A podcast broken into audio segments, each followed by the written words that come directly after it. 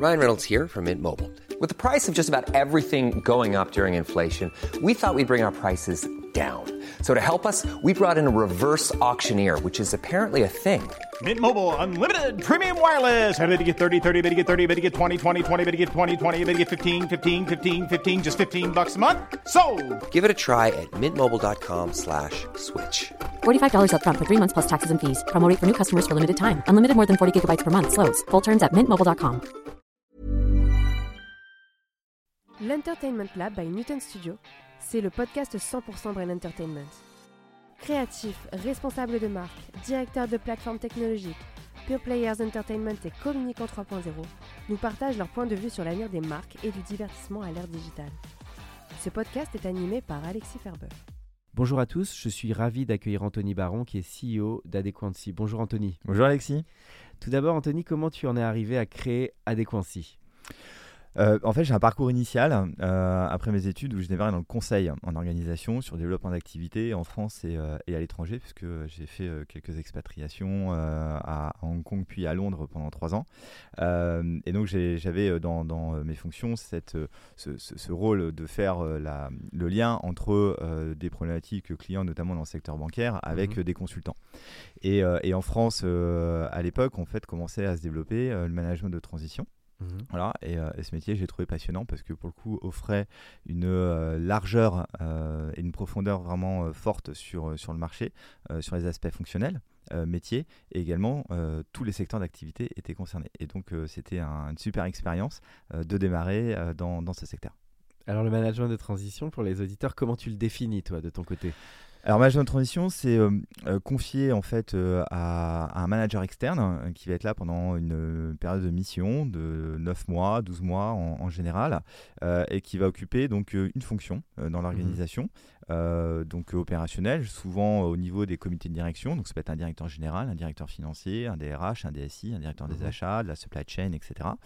Euh, et euh, où il peut aussi euh, avoir un rôle transverse. Donc, on le voit euh, beaucoup depuis ces dernières années euh, sur les, euh, les enjeux de transformation, euh, qui va, euh, en l'occurrence, prendre euh, en main donc la transformation de la société pour structurer, organiser, mettre en place la gouvernance associée, et derrière donc être vraiment le pilote de, de cette transformation. Et donc, on- ce sont les managers de transition, des personnes qui ont une expérience d'une vingtaine d'années derrière Mhm. eux, donc sur vraiment cette Certains fonction. bagages, on va dire. Exactement. Ils ont donc un, un vrai, un vrai bagage, une vraie expertise et, et arrivent à un moment donné de leur carrière où ils ont euh, occupé des, des- des fonctions très, très stratégiques et souhaitent euh, continuer euh, à exercer cette fonction en mode mission. Voilà, et d'être plutôt dans une logique de transmission de leur savoir-faire, en apportant également bah, tout le savoir-être associé, qui est la prise en compte notamment de l'historique de la société, pour gérer des situations qui sont parfois complexes, Ouais. mais qui sont aussi parfois des sociétés, et pour beaucoup aujourd'hui en plus de ça, qui sont en fort développement.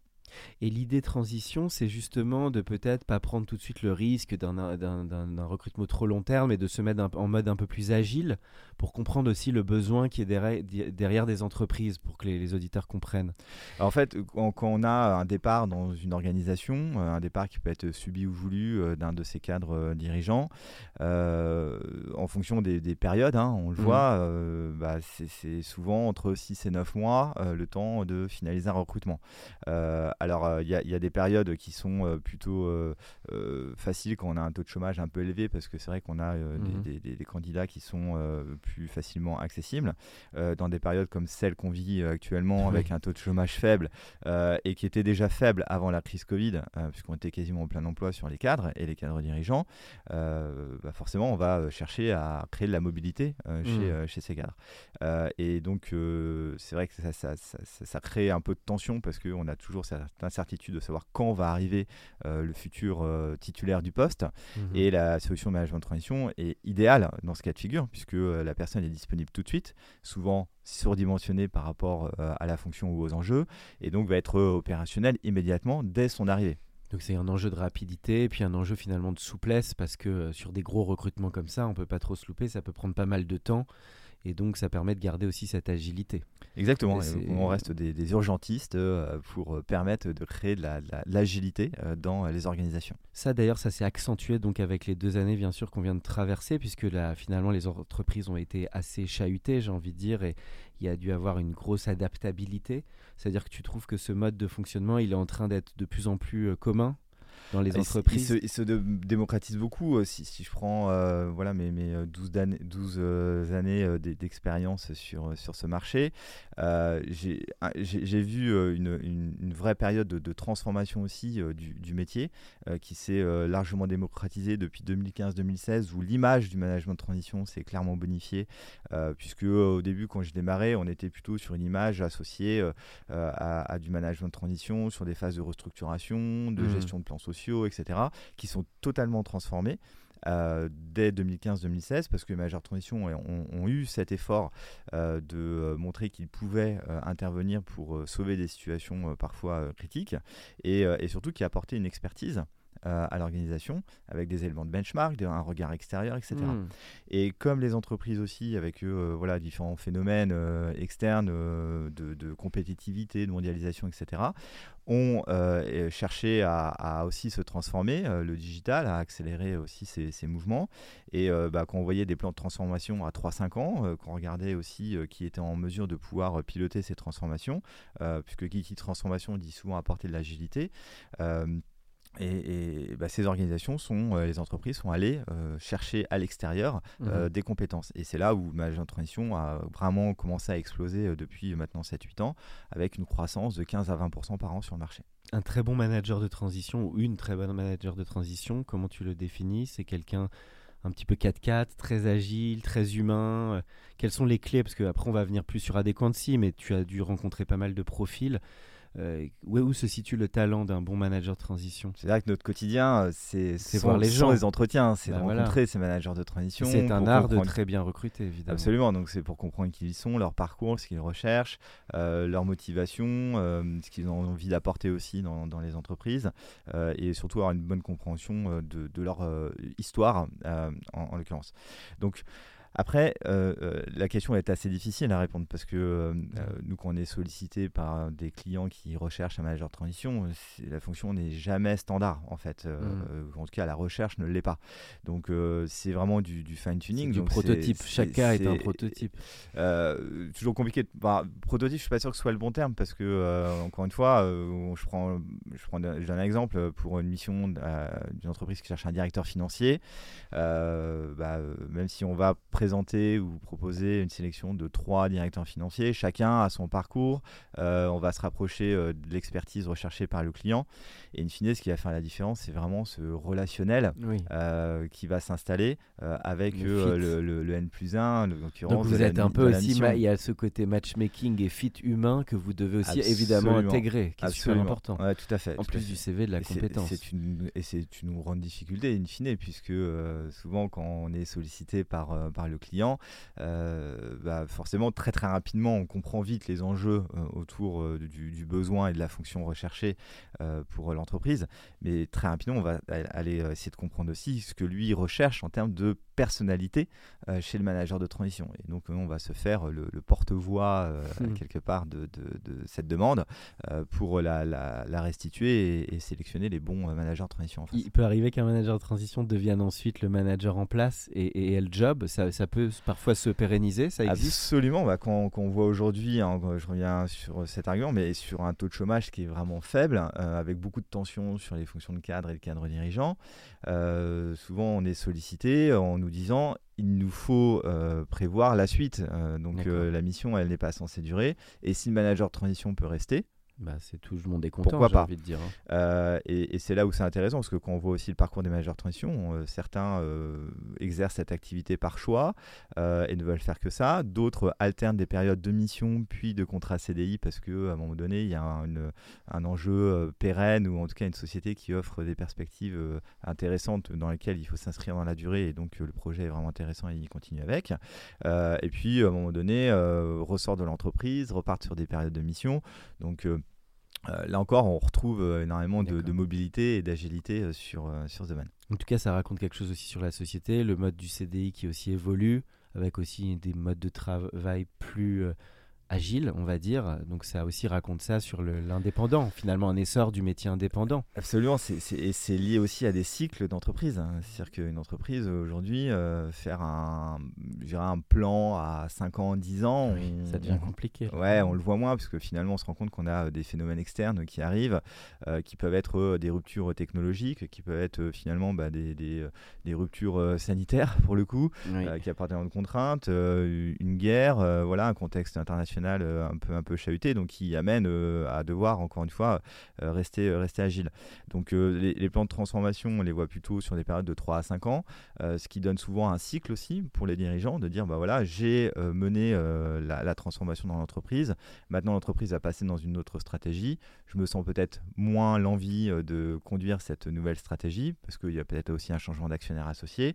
Et, donc mmh on, voit souvent des, des, dirigeants qui restent sur des périodes de 3 à 5 ans sur la fonction et derrière change. Et donc quand on arrive au bout de ce cycle, euh, souvent chez eux se pose maintenant la question de pourquoi pas exercer euh, mon activité en management de transition. Et l'essor aussi du, télétravail peut aussi favoriser ce type de collaboration puisque peut-être les gens en travaillant parfois de chez eux auraient besoin d'un peu plus d'indépendance. Tu penses que ça peut aller avec ou ça, ça dépend des boîtes peut-être ou sur, sur, le télétravail, euh, c'est moins, moins le cas en l'occurrence. Encore une fois, euh, euh, Manager Transition arrive avec une fonction managériale dans l'organisation.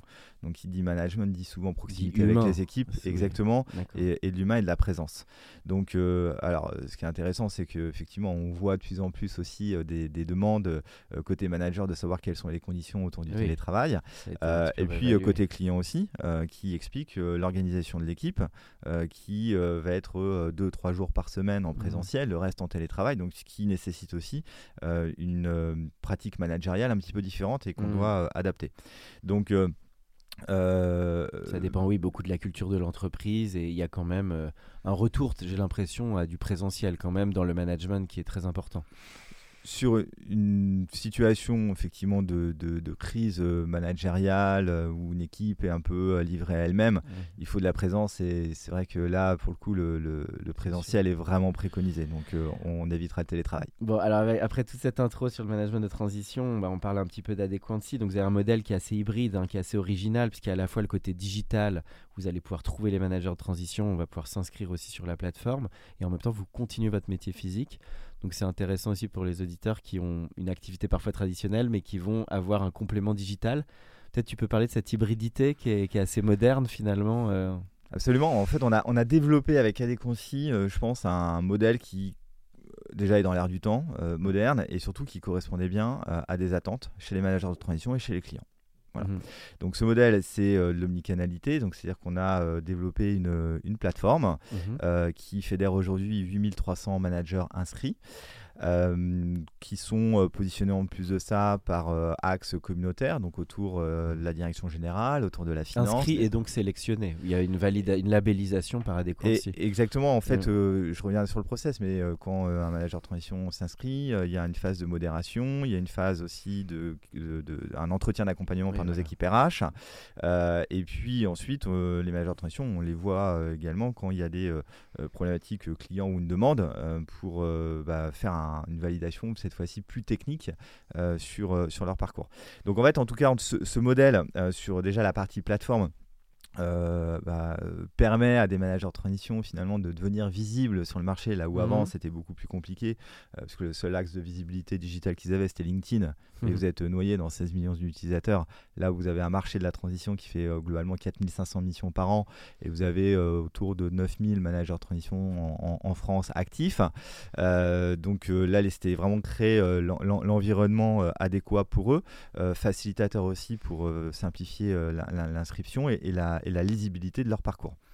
Euh, et puis euh, côté client, on, le voit, il y, a un essor hein, des, plateformes mmh. de mise en relation euh, dans le domaine des indépendants, qu'on s'inscrit aussi clairement dans cette logique, sachant que Adéquancy est positionné vraiment sur le segment premium sur, sur le marché des, indépendants, qui est le management de transition encore une fois. Et, donc côté client, on, a observé une vraie acculturation du modèle depuis ces, deux dernières années, mmh. et, et ça se traduit d'ailleurs par une augmentation augmentation très forte de notre trafic, puisque entre 2021 et 2022, c'est plus 50% de trafic aujourd'hui sur la plateforme d'Adéquancy. On est passé de 20 000 profils vus par mois à 30 000 mensuels, de 5 000 visiteurs uniques à 8 000. Ah super. Donc avec un public avant tout B2B Exactement, c'est plutôt B2B. Alors, euh, un peu B2B aussi, parce que finalement, les managers de transition euh, voilà, sont, sont, il y a les deux. Il y a euh, sont, un peu sur, sur, une approche voilà, je dirais de particulier. Mais on reste dans un environnement qui est, qui est encore une fois professionnel et, B2B et, et, associé. Donc, derrière, avec une équipe. et ça, c'est l'autre particularité d'Aléconci, c'est que bah, on, a, on a gardé le, le modèle physique, comme tu le précisais, Alexis. c'est aujourd'hui 20 personnes. Mhm. Euh, et euh, qui vont euh, gérer des demandes de clients qu'eux souhaitent déléguer dans le cadre mhm. de, leur recherche.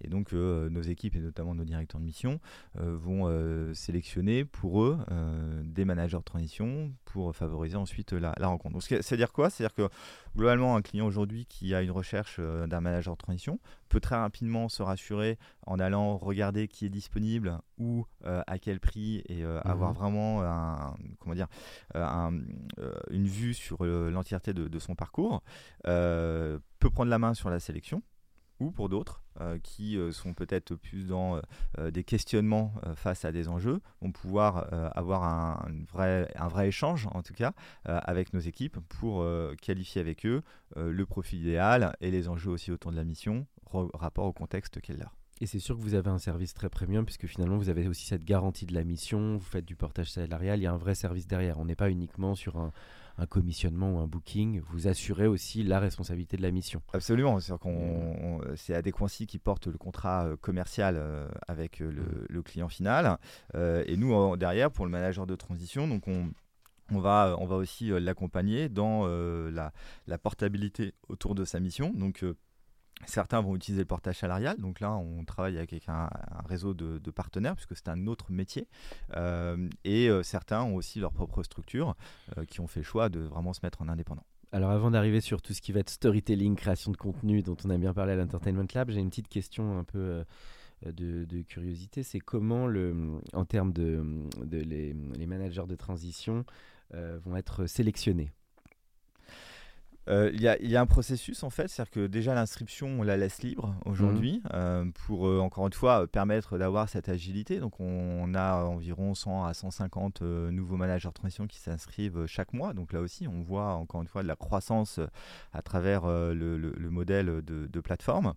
une fois que la personne est inscrite, donc il y a une, modération qui est faite, c'est-à-dire qu'on va s'assurer que le parcours correspond bien au positionnement qui est celui d'Adéquancy et en même temps que la personne personne s'inscrit bien euh, quelque part dans la communauté euh, liée à sa fonction euh, pour des raisons de, cohérence en fait d'ensemble. ensuite, nos, notre il peut y avoir des visios ou des rendez-vous physiques. Et, et, donc c'est l'étape d'après. Donc c'est ensuite notre équipe RH qui prend le relais et, qui va donc proposer un rendez-vous d'accompagnement mhm. au manager de transition. Donc là, c'est vraiment le rendez-vous de découverte où on explique vraiment avec beaucoup de pédagogie, ce que globalement on, on va pouvoir leur, leur apporter. Euh, c'est de l'onboarding, euh, c'est aussi de la culturation donc, euh, au, modèle plateforme. et puis en même temps, on essaie de comprendre qui ils sont à ce moment-là. Donc le parcours, les traits de, personnalité aussi qui peuvent ressortir. maintenant, le sujet, c'est vraiment la mission.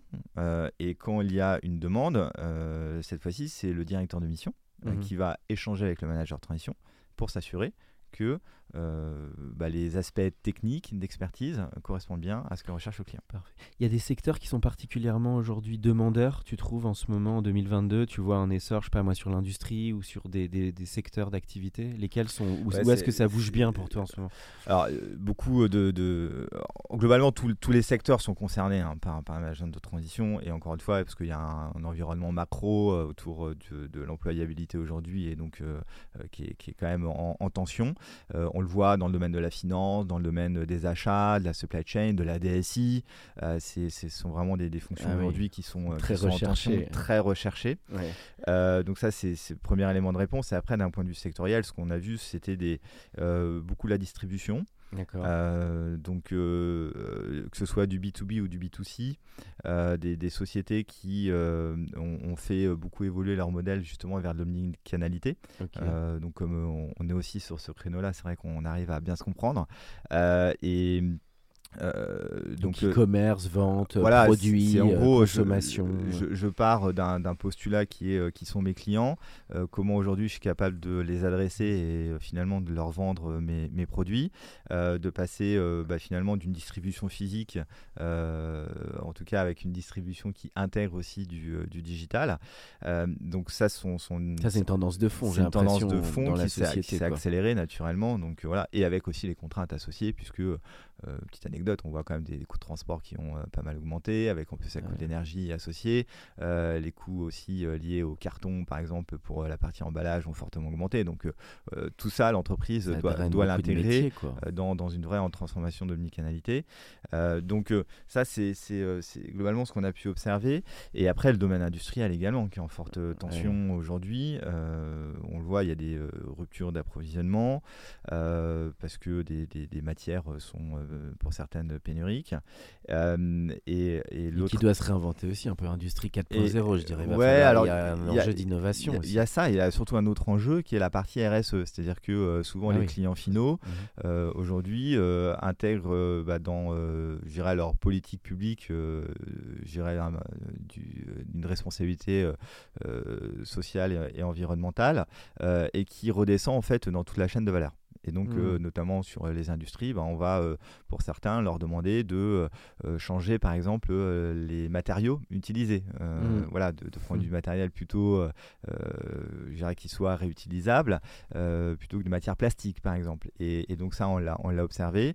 et donc, ça, ça, amène, en fait, ces industries à devoir revoir clairement leur supply chain, leur méthode de sourcing, leurs fournisseurs, etc., à la base, pour accompagner ces, ces, ces changements. Donc, c'est une pression supplémentaire qui, qui, est lié à ça, euh, associé au coût de l'énergie, les marges se tendent, etc. Face en plus de ça à euh, une inflation qui va amener peut-être euh, certaines entreprises à devoir augmenter les salaires pour essayer de, rattraper le, le, C'est bien de t'écouter parce qu'on imagine toutes les entreprises, tout le magma de l'économie qui est actuel et qu'on sent puisque tu es au cœur de ça avec le management. Quoi.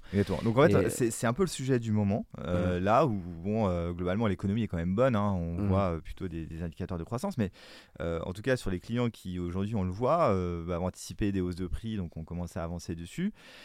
Mais là, euh, les, échéances à venir euh, sont un peu plus difficiles. Donc, euh, ce qu'on a observé là, cette fois-ci, en termes de demande de mission, ça a été beaucoup de sujets autour de la productivité, des sujets aussi autour de l'amélioration continue, bah, d'aller chercher des gains de productivité en améliorant les, processus industriels, et puis aussi des simplifications de, supply chain pour faire en sorte finalement d'avoir une meilleure maîtrise de, mon stock et, de mes sorties produits sortie de, de, chaînes et d'usines.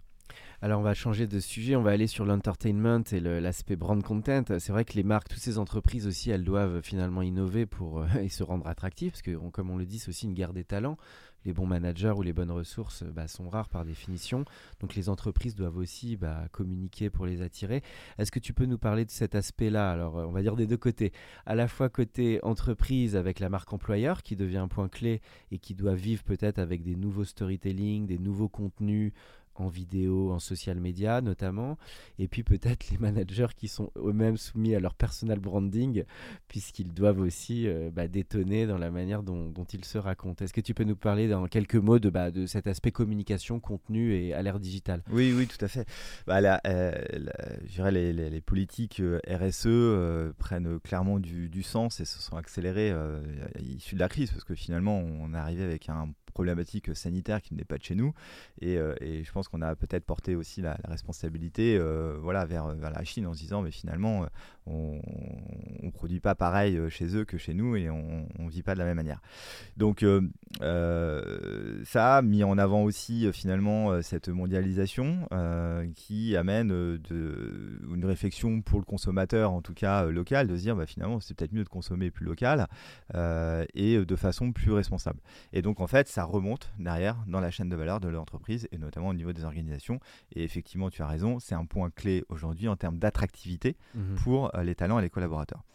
Donc, euh, ce qu'on a observé, et je vais te donner un exemple puisqu'on Mhm. se l'a appliqué aussi à nous, euh, ce qu'on a observé, c'est un sur la euh, gestion donc euh, des, des- des collaborateurs. Et on a eu un groupe de travail euh, mené euh, pendant la période Covid et qui nous a poursu- enfin, qu'on a poursuivi euh, pendant les deux dernières années, euh, qui, qui était vraiment euh, c'était un livre blanc notamment qu'on a sorti qui s'appelle Se projeter dans l'entreprise de demain. Et sur la partie managériale, c'était euh, ce principe de la symétrie des attentions. C'était finalement j'a- j'a- j'apporte autant d'importance à mes collaborateurs qu'à mes clients Mhm. Voilà. puisque euh, la valeur de l'entreprise, elle est euh, aussi, euh, elle doit être centrée également autour des collaborateurs. Euh, ensuite se pose la question de, l'attractivité, donc euh, euh, avec le, sujet autour de comment est-ce que les talents, je suis en mesure de les fidéliser et, et les attirer dans mon entreprise. Ce qu'on a observé, c'est que aujourd'hui, il y a une volonté des collaborateurs dans les organisations qui est d'aller chercher un cadre qui soit au-delà du simple cadre de la mission de l'entreprise. Ça, c'est important. Voilà. C'est la donc, quête de sens, l'épanouissement, le bien-être. Voilà, tout à fait. Donc euh, les entreprises, on l'a vu euh, euh, depuis 2-3 ans, ont remis à plat euh, des éléments autour de la raison d'être, euh, des valeurs de l'entreprise, le sens aussi qu'on veut donner à la fois à nous, à nos clients, mais à nos La collaborateurs. bienveillance. Exactement. Il y a pas un côté un peu tarte à la crème quand dans toutes les boîtes on parle la bienveillance, la bienveillance. Ça fait un peu monde des bisounours, mais Bah, ça fait, c'est important et il faut le prendre dans le bon sens. ça fait, c'est, c'est, euh, je pense qu'en fait la bienveillance, euh, si tu veux mon point de C'est vue, l'état d'esprit qu'on applique tous dans une entreprise. En, En fait, c'est plutôt que d'en parler, il faut la vivre et Oui. l'incarner. Donc, euh, je me méfie toujours euh, quand, quand on utilise à outrance ce terme de bienveillance. C'est peut-être aussi qu'il y avait des problèmes sous-jacents qui amènent à devoir en parler beaucoup. Donc, je Mais crois pour que toi, alors, c'est, c'est plutôt une incarnation. Qu'est-ce qui est clé pour toi dans cette bienveillance Peut-être ta vision de la bienveillance et de ce qui. Parce que ça, c'est un point très important. On est dans une ère difficile, sombre. Il y a beaucoup d'obstacles. Il y a eu une pandémie. C'est quoi les petites clés pour infuser ça pour toi dans une entreprise? Bah, C'est le respect, c'est- la le- transparence en fait déjà. Ouais. C'est-à-dire que euh, euh, l'équipe de direction euh, qui, euh, pour le coup, communique sur ce qui se passe, ce qui Oui. fonctionne bien dans l'entreprise, mais aussi sur les difficultés qui ne doivent pas être cachées. Quand on est amené à prendre des décisions difficiles, à partir du moment où on a su communiquer en amont, bah, là où on avait des difficultés, globalement les messages vont mieux passer. Et donc, on va éviter- authenticité dont tu Exactement, parles. on va Ouais. éviter justement des potentiellement des mouvements sociaux ou autres. Voilà, Mm. donc c'est c'est vraiment créer euh, créer cette euh, euh, cette cette transparence. Et puis après, c'est aussi des questions de posture. On le voit nous aujourd'hui sur les managers de transition euh, qui interviennent, ceux qui sont voilà très voilà, qui ont vraiment développé des, des- des soft skills en termes d'écoute, euh, d'empathie et aussi d'assertivité pour faire passer les messages avec un peu de fermeté parfois, en faisant comprendre avec de la pédagogie euh, Mhm. les, les raisons euh, de, de certaines décisions. Ça fonctionne très bien et chacun est en mesure de le comprendre. Voilà, Mhm. tout en considérant effectivement la situation euh, personnelle et professionnelle de l'autre. C'est là où la qualité managériale est très importante. en Elle est termes- absolument- En termes d'écoute et de, de compor- et puis de parfois faire passer des messages, mais en même temps donner envie. Donc tout ça, c'est un art. Tout à même, fait, hein, tout à fait. les Et donc, si on, si on reprend la chaîne de valeur donc, du top management, euh, derrière l'enjeu, c'est aussi de former le middle management euh, Oui. dans les organisations à, à cette approche. Donc, il doit également incarner les valeurs de l'entreprise. Euh, et euh, on va rajouter, en plus de ça, une difficulté supplémentaire depuis maintenant deux ans, c'est le télétravail pour euh, le management intermédiaire, euh, puisqu'ils sont amenés à manager de façon un petit peu différente. faut garder Euh, les gens motivés. Quoi. Exactement, euh, du jour au lendemain, on s'est retrouvé en télétravail. Ça a été euh, une avancée sociale sans précédent puisque ça s'est fait sans, a- sans accord Mhm. d'entreprise. Donc aujourd'hui, voilà, on, on a, on voit aussi des disparités dans les mises en place du, du- du télétravail. Certains l'acceptent, certains l'acceptent moins. Donc c'est prendre en- tout ça en considération. Et c'est vrai que le management intermédiaire a une importance clé et doit être accompagné et, et formé pour euh, gérer euh, cette partie-là. Ok, Voilà. super. Et donc, euh, si, si on va chercher effectivement la, la quête de sens, euh, cette fois-ci, euh, là je vais citer un exemple que nous on a mis en place par exemple chez, chez Adéquancy. On a lancé un programme depuis le, le mois d'avril qui s'appelle ISA. ISA, c'est Impact Solidaire d'Adéquancy.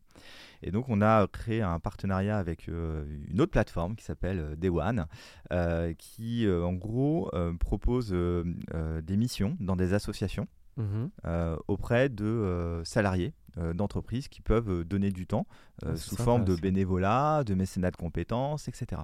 Et donc les collaborateurs d'Adéquancy euh, ont deux jours par an Mhm. à passer auprès d'une association de leur choix, à travers celles qui sont référencées au sein de One, ou une association qui ne l'est pas et qui va être pour le coup passé, enfin qui va être référencée in fine par, par cette plateforme. Voilà. Donc ça c'est mmh. ce qui fait qu'on on, rend aussi. Bah, c'est une belle initiative qui est partagée par tous et où voilà et en plus qui fait partie d'un ciment commun. on donne du temps, on donne du temps à des associations, des associations qui mmh. sont en recherche aussi de talents à un moment donné. Et donc ce programme ISA euh, euh, est élargi également à tous nos managers de transition qui démarrent des missions avec ADConsi. Voilà. Donc, euh, et, ce qui veut dire qu'aujourd'hui, un manager de transition, directeur financier, un DRH ou un DG, qui prend une mission avec nous pendant 9 mois ou 12 mois, il aura deux jours également à passer dans une association et bénéficiera donc l'accessibilité à des one. Voilà. Et donc, sa client euh, aujourd'hui euh, l'accepte totalement. Au contraire, ils sont même preneurs. Certains euh, bah, reprennent aussi ce, modèle-là pour l'appliquer à leur, à leur entreprise, parce que c'est un autre avantage, c'est que ça rentre en plus de ça dans leur bilan RSE. En quelques mots sur les formats que tu créatifs auxquels tu crois aujourd'hui justement pour peut-être promouvoir un peu différemment les RH. On a vu des petites vidéos émerger. Maintenant, parfois, des gens font leur CV en, en vidéo sur LinkedIn. Qu'est-ce que tu trouves impactant, toi, en termes de nouveaux contenus pour finalement euh, bah, véhiculer euh, ce RH, cette marque employeur ou, être même attractif pour une entreprise? Bah, sur la marque employeur, encore une fois, c'est euh, clairement partagé. ce que je disais un petit peu tout à l'heure, les valeurs, le sens et, mmh. ce que le collaborateur va pouvoir trouver dans, l'entreprise. ça, c'est un vrai levier d'attractivité et, de, fidélisation. après, ce qu'on observe, c'est aussi du, du, collaboratif. Voilà. Euh, c'est-à-dire que quand on, confie euh, euh, des, des, à, des, à, des, salariés sous forme de groupe de travail la possibilité d'interagir sur des axes stratégiques ou de réflexion pour mmh. l'entreprise, en fait, on les embarque oui, c'est sympa. Et, donc, c'est ce que permettent des séminaires notamment ou des petits workshops. et, en fait, c'est ce qui s'inscrit plutôt dans l'empowerment finalement, mmh. qui consiste pour le manager à embarquer en fait ses équipes en dessous et à les faire travailler entre elles pour euh, Sur résoudre le sens euh, des, global de problématiques. Exactement. et, euh, et, souvent, on le voit, bah, une problématique dans, dans, une entreprise, je ne sais pas, qui peut être liée à, à, un process, à une organisation, etc. Le fait aussi d'amener les collaborateurs à, échanger entre eux pour mhm. résoudre des, des, process optimisés ou une organisation à faire évoluer avec des responsabilités qui vont être peut-être repartagées. Euh, quand ça vient d'eux, généralement l'acceptation elle est, elle est, beaucoup plus forte. Donc toute la partie de change management, euh, finalement, prend, euh, prend, prend, vraiment du, du sens et est facilité, facilité puisqu'on les rend acteurs. intéressant ce que tu. Et donc ça, évidemment, le faire vivre ensuite en images, en, en voyant comment on fabrique euh, des projets ensemble et Tout à fait. comment on construit. Euh, alors la toute fin du podcast, alors une petite question plus personnelle que je pose aux invités euh, sur les goûts. C'est ma petite question à la, pivot dans Bouillon de Culture, mais pour les, les, plus anciens qui écoutent.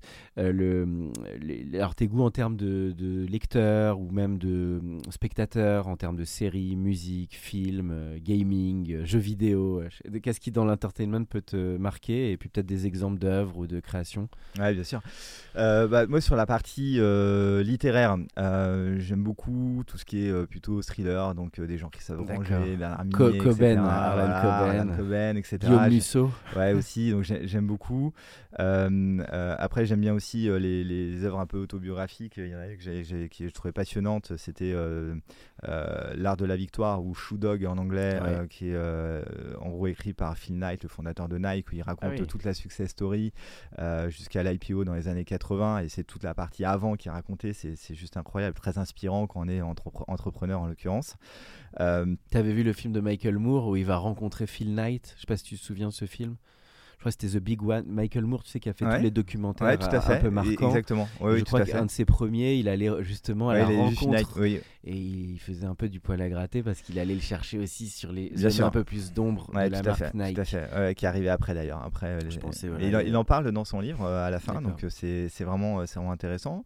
voilà, donc ça, ça, ça me plaît, ça me plaît beaucoup. je trouve beaucoup d'inspiration là-dedans. Et là, écoute, j'ai démarré pour la première fois la lecture d'un manga. Ah, euh, qui est lequel? Qui s'appelle Les Gouttes de Dieu. Euh, et euh, qui, est, une histoire globalement romancée autour du vin. Voilà, donc au Japon. Et c'est 44 tomes, c'est passionnant. 44 tomes, ouais, 44 tomes, c'est passionnant. Donc voilà, j'ai suivi un peu mes enfants qui s'intéressaient au manga et je me suis dit, tiens, si j'essaie de comprendre un peu mieux aussi l'univers qu'ils découvrent à travers le manga, et en fait, voilà, on, rentre dedans, s'y plaît bien. après, j'aime beaucoup la musique aussi, mmh. donc voilà, j'ai été euh, j'ai fait un peu d'orgue électronique quand j'étais plus jeune. Donc, ah euh, voilà, un fan des Daft Punk euh, la première période. exactement, exactement. donc voilà, une grande tristesse d'ailleurs sur la séparation du, groupe. Mais, mais en tout cas, ouais, j'aime beaucoup, beaucoup la musique. Tu joues aussi toi-même Tu aimes ouais, un petit peu, ouais, tout à fait. Alors je ne crée pas, je vais plutôt voilà, jouer des morceaux. Voilà, d'ailleurs, c'est, euh, je pense que au fond de moi, j'aurais sans doute euh, aimé ou rêvé, euh, si j'avais eu un peu de talent musical, en faire, en faire une activité professionnelle. Vous êtes un groupe ou de performer Ça aurait été ah quoi ouais, J'aurais rêvé, j'aurais rêvé être chanteur, chanteur dans un groupe de rock, faire des tournées.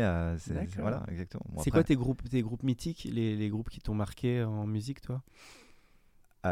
Queen. Queen, ah oui, oui, là tu tapes fort. Bah, T'as aimé le film, j'imagine, Bohemian Rhapsody euh, Oui, oui, oui, qui était, qui était très bien et, euh, et oui, c'est passionnant. Et que Queen, on peut les revisiter, je trouve, à chaque, à chaque âge et, il y a quand même un nombre de chansons. Absolument, absolument. Donc en fait, voilà, Quelle est ta chanson préférée de Queen traverse, euh, traverse l'espace. de, je pense que c'est Don't Stop Nina. Ah, Don't.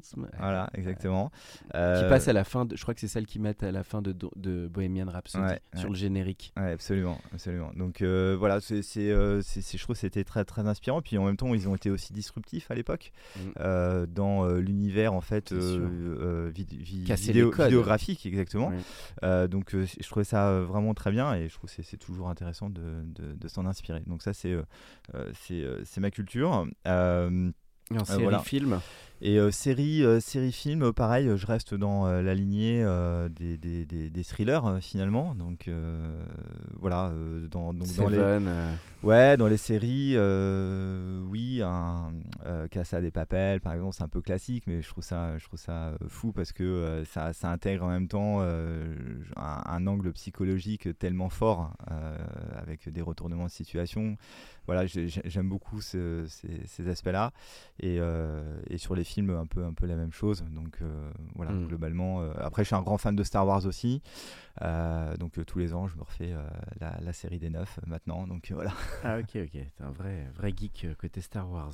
Exactement. Et euh, toute dernière question, le, conseil que tu donnerais à un ou une jeune bah, qui veut peut-être être manager de transition ou même travailler dans l'univers du, du RH, euh, un peu dans ton secteur? Alors peut-être deux catégories de personnes, parce que manager de transition, généralement on, mm. y vient après. on ne naît pas, voilà, on le devient. Exactement, on, mm. on, sortit d'école, on dit pas je vais être manager de transition, donc c'est souvent après 15 ans, d'expérience. c'est euh, le conseil que, que, je peux leur donner, c'est un, inscrivez-vous sur Adéquancy. euh, et deux, exactement.